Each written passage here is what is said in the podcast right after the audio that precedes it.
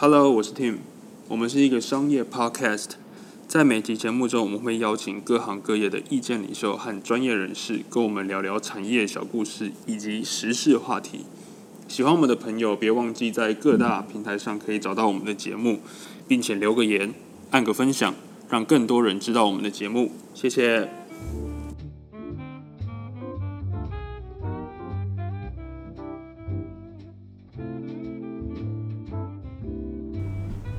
迎回来商朝，我是 Tim。我是 Angel。，Angel，你是不是最近要离职啊？没有啊，你是在哪里看到这个假消息的？不是啊，就是你朋友在脸书上面有 po 文啊，我就看到。哦，不是啊，他们都是在乱讲的。哦，现在这种网络上的消息啊，就是真真假假，不知道怎么去分辨，真的很很困扰哎。没关系，没关系，我们今天邀请到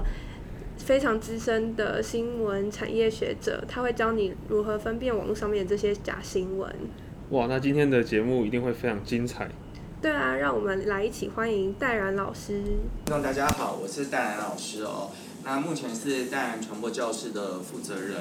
那教新闻传播呃这个研究所啦、国考啦哈，这个已经超过三十年了。那同时呃本身也是国立台湾艺术大学的兼任老师哦，也是传播公司的呃这个负责人啊，同时也是剪辑协会的副理事长。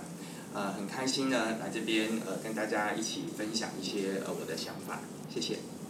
呃，今天之所以会想邀请老师来，就是因为我们对于其实传播产业里面，不管是社群啊，不管是传统媒体跟新媒体的一些呃交互的一些现象非常有趣。那 Angel，你是不是有发现一些呃很有趣的现象，想要跟老师请教的？哦，对啊，就是像是现在社群的发展，其实大家不管是年轻人跟呃什么样年龄层的人，都会使用呃都会使用社群的媒体。就已经跳脱原本传统媒体的部分了。然后，呃，像是以前的研究也研究，现在的社群媒体都是大家保持乐见的。那在现在的媒体扮演守门人的角色，跟假新闻的传播，是不是受到了什么的挑战呢？呃，是哦，因为现在的呃，就像刚刚我们主持人 Angel 所说的哈，现在很多人的资讯来源呢，它都是来自于一些社群媒体。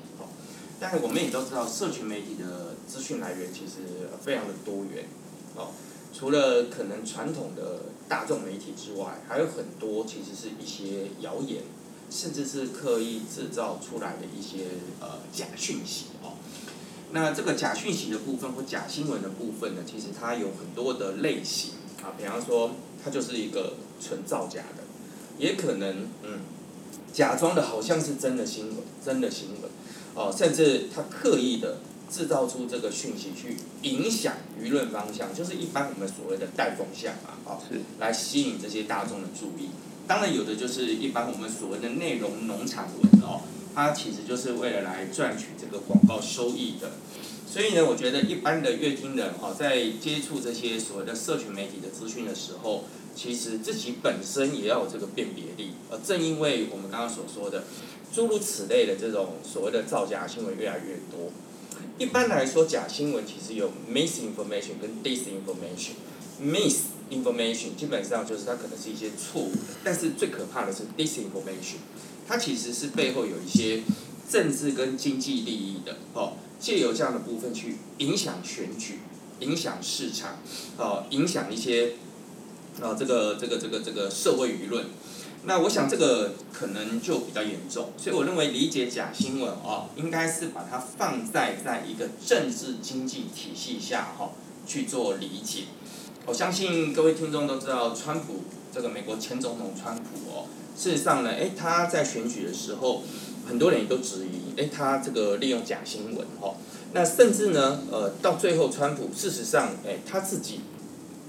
也也设法说，哦，这个避免假新闻的影响。所以我想来讲的话呢，这个假新闻在选举的时候，或者是说在一般的政治场域哦，其实很容易去操控民意。那大家想想看哦，就是说选举是我们选出一个政府领导人哦，或者是影响公共政策，如果都被这些假新闻、假资讯所操纵，那我相信来讲，这个结果对民主其实是一个非常大的伤害。是，那就像老师刚才讲的这个假新闻的部分，那其实因为在某种程度上面，呃，因为大家没有办法去认识这个完整的世界，所以我们很多时候都需要去透过媒体去认识这个世界。那呃，我记得之前有一个很著名的研究例子是在讲火星人进攻记。那之之前的这个例子会不会变到呃，如今新媒体跟社群媒体的应用反而不增反减？年十月三十号的万圣节哈，那事实上当时美国的一个非常主要的电台 CBS 广播电台播出了一个《火星人进攻记》的这个所谓的广播剧哦，那它其实是一个呃由呃一般的剧本改编成的，可它做的很像是新闻。啊，也新闻快报，我们现在可以看到来讲的话呢，呃，这个假设哈，台北来讲的话，台北市被火星人进攻，哦，那我们现在请台北市长，呃，这个柯文哲说话。那妙的是，这个这个即时新闻的这种呈现方式呢，哎，它非常的逼真，哦，甚至我们后面还可以听到一些，啊，这个感觉有一些弹药攻击的声音哦。那么，而且更妙的是呢，哎，这个。这个市长的声音真的就像是柯文哲的声音哦。啊，各位市民呢，大家不要紧张，不要恐慌啊。我们现在正在呃处理动员。那其实这个节目哈，就因为它是仿一般的这个广播节目，突然插播新闻快报，新闻快报，然后记者连线，所以后来很多人听到这个节目之后，都造成非常大的恐慌。平均哦，当时算起来超过一百万人哦，对一个小小的村庄哈。造成这么大的影响，是可以说是媒介史上非常有名的广播剧造成的 panic，就是所谓的大众恐慌的一个案例哦。那当然，我想基本上当时有当时的时代背景啊，比如说呃战争啊，或者说经济恐慌余悸犹存哦，甚至来讲民众对很多的不信任。那现在政治不好，经济不好。火星人也来了，好像这个也可以理解哦。是所以我觉得，呃，其实，在民众面对一个尤其是不确定的时候，特别的容易相信这种假新闻。是。那这种不确定的时候，比方说像最近的疫情啊，是哦，或者是选举非常激烈的这个在竞争的时候。哦，然后来讲，这个时候假新闻或假资讯，它就会产生最大的影响。我相信大家听过一个字叫后真相 （post truth）。那这个后真相其实也是在二零一六年那个时候被选出来的一个代表字。那主要原因就是因为现在的人他宁可相信自己相信的，而不相信真的事实。是，就是说诉诸情感跟诉诸自己的信仰，比事实、比客观事实还重要。好，所以这个当然就会造成很严重的影响民意。为什么呢？就像刚刚主持人所说的，哎，过去的主流媒体有这么强的影响力，但现在社群媒体影响力更强。那社群媒体可怕在哪里呢？就是它可以投其所好。是。那这个所谓的投其所好，其实就是所谓的演算法。哦，那透过这种演算法，你每次都点谁的赞，你每次都回复什么？哎，透过这种演算法，很清楚，他就会知道你的喜好、你的政治立场。好。那这些东西呢，它就会不断的丢这些你喜欢的东西给你吃，给你看。那这种长期以往会造成一种同温层，或者是国外所谓的呃过滤泡泡，你就好像活在一个泡泡里面一样。哦，你相信这是你相信，像有人就是韩粉啊，那有人就是呃这个这个英粉啊，每一个人都不一样哦，就是每一个人去去觉得说，哎，他他相信的就是事实，至于真的事实，我们不 care。哦，因为来讲，我们我们只相信自己相信的，造成了这种后真相的年代，所以我觉得这个是社群媒体以及假新闻泛滥，我觉得可能会对社会、政治、经济造成的一个我觉得扩大的危机啊。是，那就像刚才老师说的，呃，像是疫苗的呃这些资讯啊，跟这些新闻，是在这一一年来是我们非常关心的一个议题嘛。那在疫苗光是怎么去取货？怎么去施打这个这么简单的报道上面，不同的平台啊，不同的呃一些新闻的媒体就有不同的报道。那这样的资讯如果不透明，也不够统整的话，是不是对呃我们人民的安全会带来很大的威胁？那到底要怎么去培养一个媒体试读跟去独立思考新闻或者是过滤的一个能力？会会从哪些方面下手？会是比较呃可行的一些方法？好。呃，我我觉得假假新闻的问题哈，其实来讲的话呢，它分成好几个层面哦。那如同主持人所言，我个人认为，最起码三个面向上哈，我们来讲必须去做一个试假、破假、打假哦。那第一个面向是什么呢？就是主流媒体。我想主流媒体跟呃社群媒体、网络媒体，其实最大的不同就在于两个字：专业。也就是说，你必须要去专一做一个专业的守门，尤其越是资讯混乱的状况下，主流媒体越要担任领头羊的角色哦。也就是说呢，你必须要去做一些查核守门人。事实上来讲，欧美很多的广电媒体哦，在像假新闻泛滥的情况下，他们几乎都已经开始把正确性的查核纳入新闻部门的制播规范。最有名的就是英国的 BBC，它有它所谓的制播准则。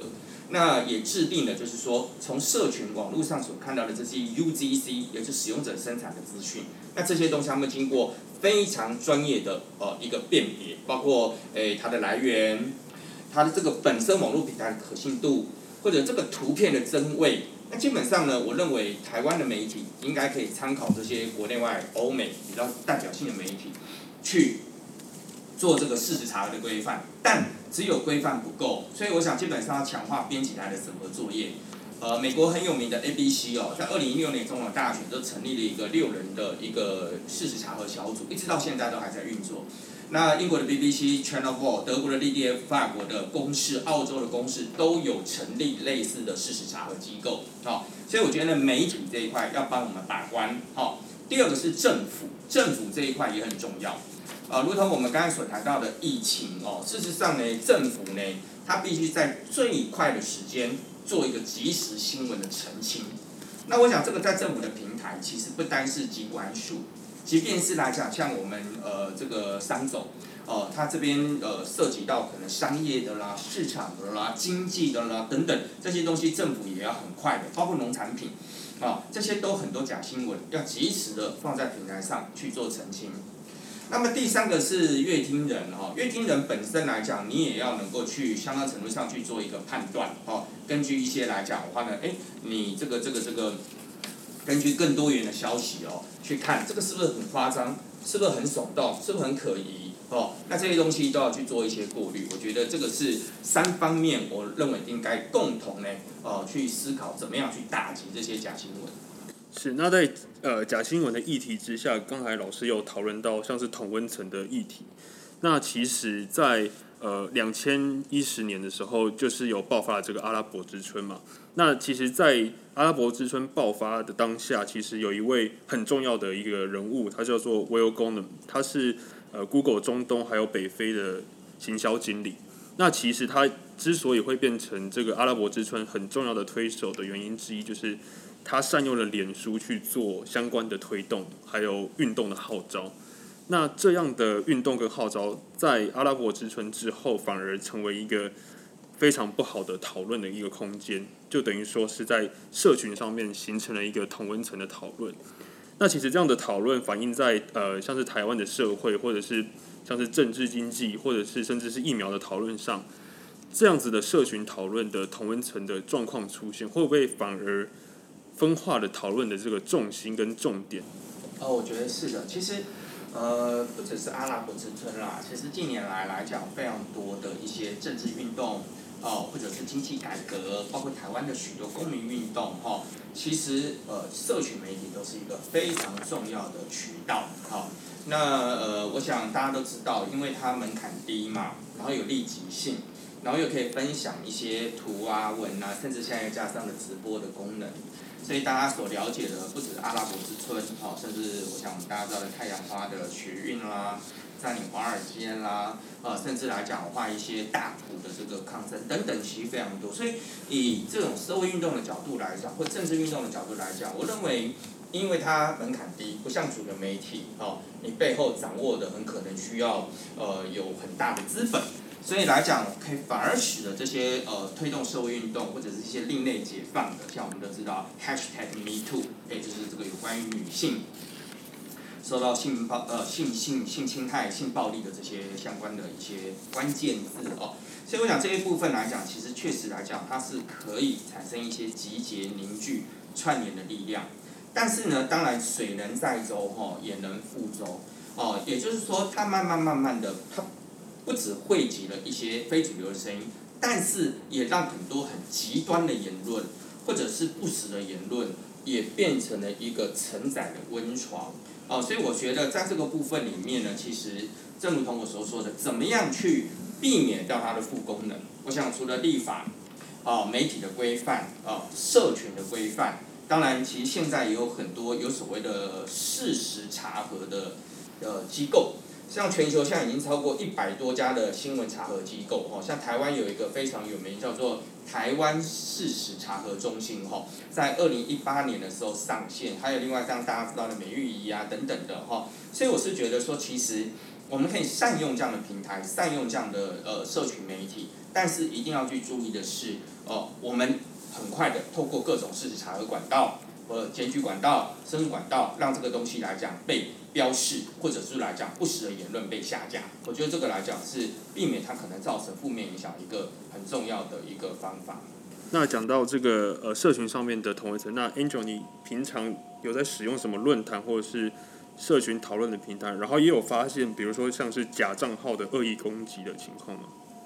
嗯，在。如果说假账，哦，平常的话是用，就是跟大家一样，可能 Facebook 啊、Instagram 或是 YouTube 都使用。那假账号的话，好像是在 FB 上面会看到比较多，可能在留言的时留言的地方，看到有一些新闻比较耸动的新闻，就会看到一些偏激的言论。那那些假账号的话，就是他们好像讲话都不用负责任，然后就直接在那个新闻的留言上面去做留言。对，那讨讨论到这个不用负责任这个部分，那像老师也知道，就是一些法律的规范上面，会不会变成说，在网络上的讨论就很难去有一个明确的呃规范，或者是针对这些假账号做出的一些不实留言，或者是人身攻击等等，在社群上现在好像这种情况是越来越严重。那对这样的情况跟情形，有没有什么样的看法？好。哎，其实我觉得，就是如果谈到法面的部分，其实台湾也有配合一些假新闻的修法哦，甚至像社会秩序维护法哦，或者是说涉及到一些疾疾病灾害哦，农产品，其实都有相关的法规可以去规范这个假新闻跟假资讯。但但是，正如同我刚刚所说的，其实说实在话来讲，有很多的假新闻哦或假资讯哦，它可能来讲的话呢，不一定哦严重到这个违法的地步。可是它却造成了极大的伤害。是。那我觉得，呃，我个人认为法律，呃，其实是一个嗯最低最低限度的管理，尤其这又涉及到言论自由的问题啊。是。所以我觉得比较重要的还是在于使用者自己必须要去做这样的一个判断。好。是。那所以我们待会也可以聊聊，就是说，你身为一个乐听人，你怎么去辨别这个东西它是一个假新闻？或者是你是一个假资讯，好，我觉得这个是除了刚刚所提到的，就是媒体你可以去把关，政府你可以发布及时的澄清，我觉得最终还是在于乐听人有没有这方面的媒介素养跟媒介适度，好，我觉得这个很重要。其实，呃。这个如果要来举例哈，其实这几年有非常多的假消息或假新闻，它造成很大处流窜哈。那很多人都捕风捉影哈，就是说驻日关羽都是垃圾啊，中国人为什么台湾不能啊？谢大使、谢长廷在哪里啊？立刻下台谢国人。可事实上这是一个很很很标准的这个假讯息，因为九月五号关机场正式发表是当天所有的车辆一律禁禁禁止进入机场。所以所有的巴士呢，都是由关西机场主动提供的哦。所以呢，很明显这是假消息，空穴来风。好，那但是却造成我们台湾驻大阪办事处处长苏启成的不幸事件哦，就是来讲后来自杀身亡。另外一个来讲，就是现在疫疫情呢，这个还是持续的在呃造成一些影响。那呃，我记得呃当时也是有一个假讯是有人假冒自由时报哈。然后来讲的话呢，在 Twitter 上面的账号散布说，台北新北一秒变鬼城哦，两万人离奇失踪，二兵的火葬场上空乌烟瘴气哦，疑似大量的万华肺炎及遗体集中焚烧哦，PM 二点五爆表。那这个当然会造成极大的恐慌，因为那时候疫情还在刚开始发展，好，那同时万华又是呃一个重灾区，那当然后来指挥中心澄清这是不实讯息，但是已经造成了严重的呃影响，好，那当然谈到这个地方的时候，我也要提醒各位亲友，就是说目前的卫福部哦，其实就有一个即时新闻的平台，哦，如果对于疫情相关讯息你看到的时候，哦，你可以上这个即时新闻澄清平台看看它是不是一个假消息。但正如同我刚才所说的哈，法律是一个最低限制的管理，尤其就涉及言论的部分哈。台湾又是一个民主自由的国家，所以我认为呢，呃，单单用法律的管制、政府的管制其实是不够的。最重要是使用者你本身要有一些判断的准则。哦，好，那我现在来分享一下，就是我每次现在看到假新闻啊，我每次都会先吓到一下，看到的时候会吓吓到一下，想说怎么会有这种标题很耸动，然后看起来很奇怪的新闻，那后来点进去看，就发现哦，可能不是台湾当地的，或是根本就是内容有一些偏颇的。没错。对对对，然后对，那想要请老师，想要建议一下。乐听人在看到这些奇怪的新闻的时候，要怎么去判读，或是说有没有什么媒介啊，可以让大家去参考，看这些新闻的真实性？那我觉得呃，乐听人哈，不管你在 LINE 上面看到这个讯息啦，有时候滑 FB 啊哈，或者是滑一些这个 IGD card，甚至来讲上 PTT 论坛等等哈，其实我觉得使用者一定要提高警觉，哈，避免假新闻的混淆。我觉得有几点大家可以稍微注意，一。就是如同我们刚刚主持人所说的，是很夸张、很耸动，哦，标题做的很夸张、很耸动。那这个有时候可能是一种点击诱饵，就是希望你点进去看他的文章，因为他标题就写一半的感觉，后面不见了，就是希望你点进去看。那这个呢，通常都是内容农场文，特别要提高警觉。第二个就是可疑的新闻网站，就是说，哎，这个网站是哪里来的？比如说，哎，不是台湾的网站，哦，就是这个尤其选举的时候，很多这种冒充真实新闻的网站，在美国、欧洲也很多。第三个就是说，很明显的，它的网络的版面不正常，好像照片啊、图片都经过刻意的合成或修图，甚至仔细看，它也没有注明日期，没有注明作者，没有注明消息来源。所以我觉得这些呢，都要非常的清楚。所以很简单的说，第一。不要只看标题，哦，只看标题呢，很容易会被影响，哦，所以你要去了解这个事情的来龙去脉。第二，留意评论，我觉得很多的评论哦，很多酸民啊、专家啊，其实说实在话，他本身只是拿着一个假讯息，就像我刚刚举的那个日本的例子哦来讲呢，是一样的，就拿一个假讯息就开始大肆评论，然后不断的来讲煽风点火哦，所以我觉得这个部分呢，一定要去注意说这个事情的源头。到底是什么？哦，甚至有图片都未必有真相，所以我觉得我们可以去以图搜图啊，或者是再去呃仔细的去看一下这个些新闻的发布者是谁呀？哈，那我也提醒大家哈，其实有很多的假新闻哈，它其实是跟数字有关哦。然后来讲的话呢，这些统计数据哦，你要去搞清楚是谁做的民调，谁做的统计数据哦。那这个统计数字有没有被断章取义？哦，甚至来讲的话呢，现在有很多人，大家会拿出一些科学数据，比如说大家都常听到说啊，台北下雨要小心啊，酸雨会让你秃头啊，哦，或者说来讲啊，微波炉会造成怎么样怎么样影响？其实来讲有很多这种科学的数据哦，其实也不是真的如同大家所想象的这么严重嘛，好，来讲的话呢，所以我是觉得不要断章取义，哦，来讲能够可以进一步的话。我们多收集一些资讯去看，相互比对一下，你就会发觉，嗯，这其中好像是大有文章的，对。没错，今天老师跟大家真的聊了很多关于假新闻和同文层的话题。那老师也举了很多国内外的新闻，还有一些机构去佐证这些假新闻出现，同时也教大家怎么去面对和处理这些社群上的假新闻。相信大家听的真的是津津有味。不过没关系，我们在下一集同样会邀请戴安老师一起跟我们聊聊新闻产业，尤其是在这个网红当道的年代，怎么去看网红，怎么去看这些网络上的乡民还有网军的攻击，以及老师在最后也会教大家怎么成为一个家喻户晓的网红。如果你也想当网红的话，千万不要错过下一集精彩的内容，请大家记得准时收听桑潮。那今天先到这边，拜拜。拜拜。拜拜。Hello，我是 Tim，给大家最后一个温馨小提醒：我们的节目会在每个月的十五号还有三十号上传至各大平台，大家可以在 KKBOX、Spotify、Mixer Box 等各大平台找到我们的节目。如果喜欢我们的朋友，也请记得分享。IG 粉丝团也请记得追踪。我们是桑潮，谢谢。